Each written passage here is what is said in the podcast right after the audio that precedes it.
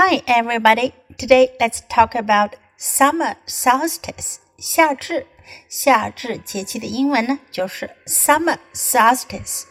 Summer solstice 不只是中国的节气，很多国家都会庆祝。但是夏至是中国传统二十四节气中的第十个节气，这却是我们中国和东南亚国家独有的。今天我们就来看看如何用英文来。描述夏至这一节气，学会用英文讲述节气的故事，传播中国文化。The traditional Chinese calendar divides the year into 24 solar terms. 夏至, literally summer solstice in English, is the 10th solar term. It begins when the sun reaches the celestial longitude of 90 degrees and ends when it reaches the longitude of 105 degrees. It more often refers in particular to the day when the sun is exactly at the celestial longitude of 90 degrees, which in the Gregorian calendar is usually around June 21st. This year, it falls on June 21st. Each solar term can be divided into three pentads. They are first pentad, second pentad, and last pentad. Pentads in Xiazhi include first pentad, deer shed their horns, 初候鹿角解. Second pentad, cicadas begin to sing. 次候蝉始鸣。Last pentad, the midsummer herb is produced. 末候半夏生。At this time, much of the northern hemisphere receives the most hours of daylight, but it does not bring the hottest temperatures, which will come only 20 to 30 days later.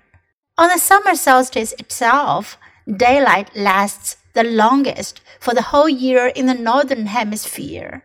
After this day, daylight hours get shorter and shorter, and temperatures become higher in the northern hemisphere.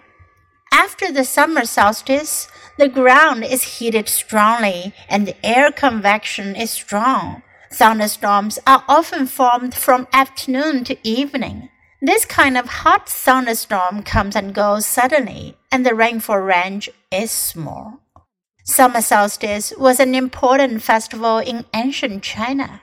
As early as the Han Dynasty, when the Mid Autumn Festival and the Double Ninth Festival were not as important as they are today, the summer solstice was already celebrated. Before the Qing dynasty, people even had a one day holiday on summer solstice. According to Song dynasty records, officials could have three days off during the summer solstice. To celebrate summer solstice, women gave colored fans and sachets to each other. Fans could help them cool down, and the sachets could drive away mosquitoes and make them smell sweet. There is a saying in some northern provinces which goes, eat dumplings on the winter solstice and eat noodles on summer solstice. People in many areas eat chilled noodles on this day, while other people around China have traditions of eat different special food. 最后，我们一起来学习一下二十四节气的英文名称。Start of spring，立春。start of spring. Rain water, 雨水 rain water. Awakening of Insects.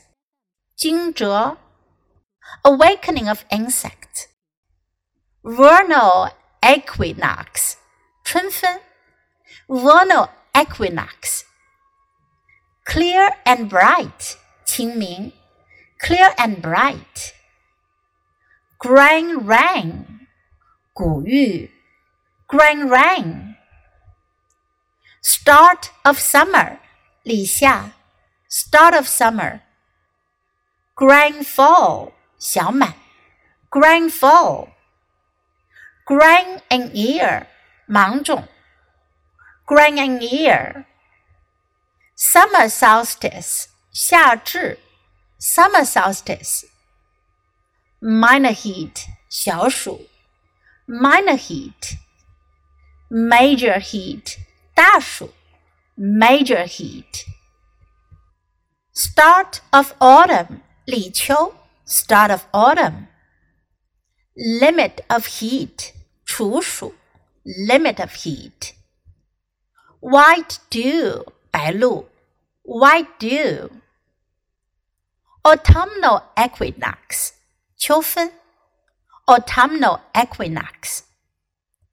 Cold dew, Han ，cold dew。frost descent 霜降，frost descent。start of winter 立冬，start of winter。minor snow 小雪，minor snow。major snow 大雪，major snow。winter solstice 冬至 ，winter solstice。minor cold 小寒，minor cold。major cold 大寒，major cold。Now it's your time to open your mouth and practice.